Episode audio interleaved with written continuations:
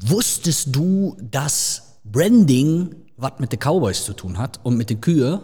Äh, das klingt jetzt vielleicht erstmal ein bisschen suspekt, aber genau darum geht's. Nämlich bei Personal Brands. Was kannst du machen, um deine Personal Brand erfolgreicher zu machen, überhaupt als Personal Brand aufzutreten und was ist das überhaupt, eine Personal Brand? Darum geht's heute in der neuen Folge von Onkel Schmunzel, dem Typen, den du, dem du zuhören darfst. Also, Personal Brands ist Ganz simpel erklärt. Du musst dir einfach vorstellen, du bist eine private Person, du bist eine Person, du, du bist was Personals, ne? Und du hast eine Brand, eine Marke, die nach außen hin irgendetwas aussagen oder darstellen soll. Aber du entscheidest dich eben für den Weg, das Ganze auf dich zu branden und eben nicht auf ein Unternehmen zu branden, sondern eben wirklich hinzugehen und zu sagen, okay, hey, ähm, ich möchte jetzt zum Beispiel als Felix Tönnissen im Markt auftreten und im Markt erfolgreich sein und eben nicht als, so habe ich früher mal gehießen, äh, Dönnesen Partner im Marketing aus Leidenschaft. Das war eine, eine Brand, Brand from the Hell, würde man heute sagen. Also, bei einer Personal Brand geht es darum, dass du also eine sogenannte Ich-Vermarktung machst. Das hat nicht nur Vorteile, das hat auch Nachteile und ich will dir so ein paar Punkte mit auf den Weg geben. Also, als erstes ist diese Marke natürlich hart an dich geknüpft. Mit allem, was du nach draußen darstellst, wiedergibst, und alle Werte, die du letztendlich ausmachst. Und das ist der erste wichtige Punkt, weil wenn du jetzt eher so ein introvertiertes Kerlchen oder Frauchen bist und sagst äh, vielleicht auch noch, ich habe auch so ein paar negative Eigenschaften, die jetzt eher weniger förderlich sind, da muss man manchmal auch überlegen, ob du überhaupt eine Person bist, die man nach draußen stellen sollte. Der nächste Punkt ist der, möchtest du das überhaupt? Möchtest du, dass sämtliche Dinge auf dich gebrandet sind, weil auch das führt ja zwangsläufig so ein bisschen dazu, du stehst viel mehr in der Öffentlichkeit. Dass ähm, die Übergänge zwischen beruflichen und privaten werden häufig noch viel fließender. Kommst du damit klar? Ist das was, was du könntest?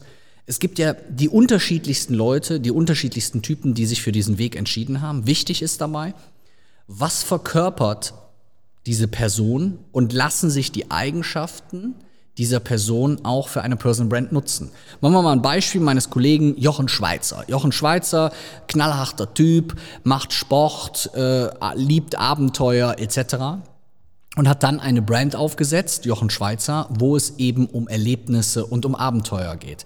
Das heißt, ich habe hier eine harte Connection zwischen dieser Person, die für die Brand steht, die also sozusagen ihr erstes eigenes Testimonial ist, und der eigentlichen Firma, dem eigentlichen Unternehmen, der eigentlichen Marke, die sozusagen diese Personal Brand repräsentiert. Das ist natürlich ein super geiles Matching, was du da haben kannst. Wenn du jetzt also zum Beispiel sagst, ich will jetzt eine Single-Plattform machen, ich habe es aber eigentlich weder mit Singles noch mit Dating noch mit Kennenlernen noch mit irgendwas von dem Thema, dann kann man auch darüber nachdenken, ob da eine Personal Brand überhaupt so viel Sinn machen würde.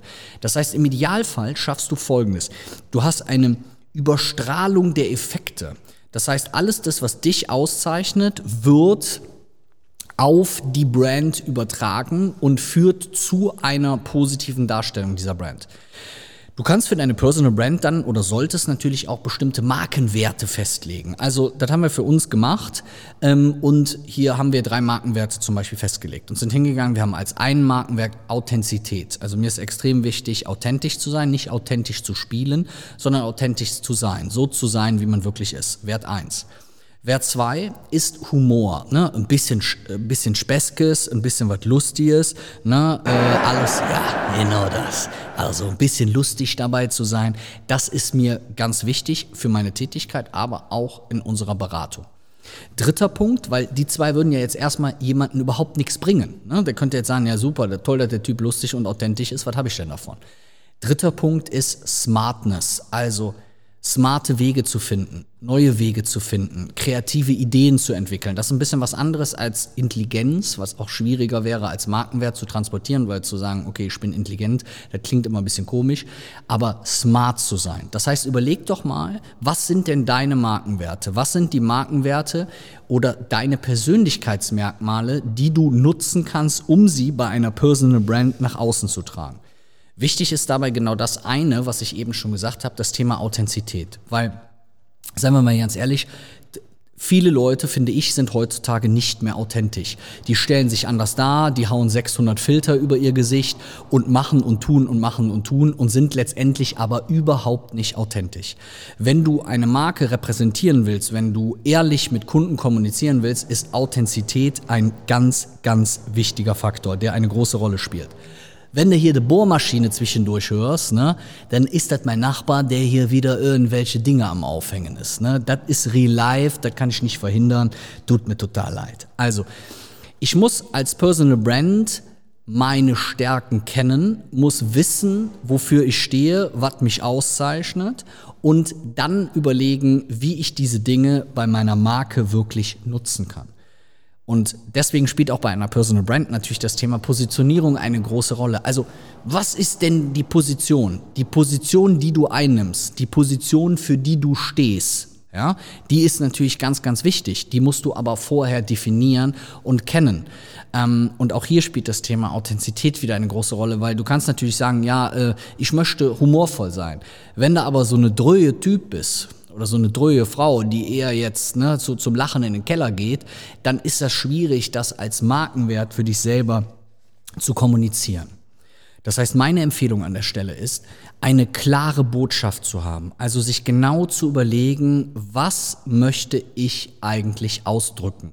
Was will ich ausdrücken? Was ist das, was ich einem Kunden gegenüber kommunizieren möchte? Womit soll er mich wahrnehmen? Und hier spielt eine andere Sache, und da will ich mal zwei, drei Beispiele zu machen, eine große Rolle, nämlich das, Thema Storytelling. Storytelling finde ich bei einer Personal Brand fast noch wichtiger als bei einer normalen Brand, weil zu überlegen, welche Geschichten kannst du vielleicht auch aus deinem eigenen Leben authentisch erzählen, die dazu dienen, letztendlich, dass deine Marke und das, was du tust, noch glaubwürdiger ist.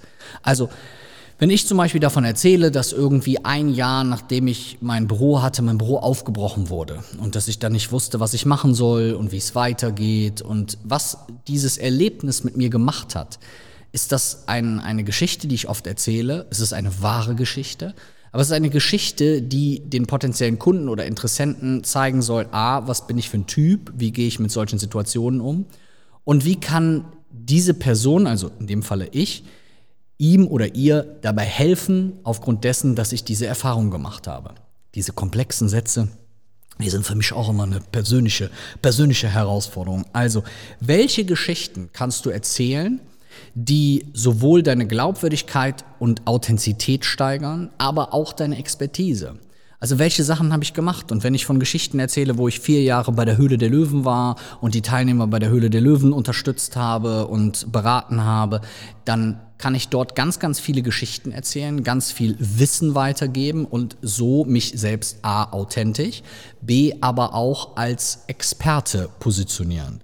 Ähm, wichtig, dein Verhalten, alles das, was du tust, alles, was du machst, muss natürlich mit dem Ganzen, wie heißt das Wort, konsistent gehen.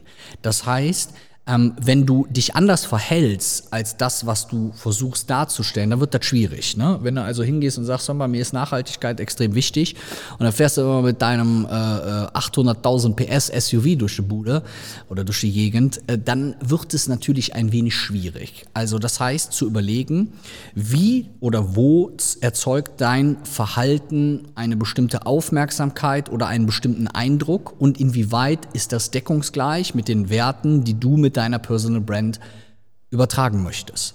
Und da finde ich, gibt es ganz häufig, dass, dass die Außendarstellung nicht Konsistenz ist, konsistent ist mit den Markenwerten, die diese Personal Brand vorher irgendwie definiert hat. Ne? Also wenn ich zum Beispiel ein Coach bin und ich will, stehe für das Thema Selbstfindung oder Spiritualität oder ähnliche Sachen, dann würde das jetzt zu meinen Markenwerten jetzt gerade aktuell gar nicht passen, weil das ist vielleicht kein Typ mit einem Sakko, das ist auch kein Typ, der jetzt irgendwie ne, so mit relativ starker Stimme spricht, sondern das ist dann halt vielleicht eher so ein etwas weicherer Typ, der auch mit einer ganz anderen Stimme spricht und der auch in seinem Auftreten, in seiner Gestik und in seiner Mimik vielleicht ein ganz anderer Mensch ist. Und das ist halt wichtig auch zu überlegen, inwieweit dein Verhalten zu der Anspruchshaltung deines potenziellen Kunden passt. Hier aber nochmal wichtig, Personal Branding ist nicht für jeden.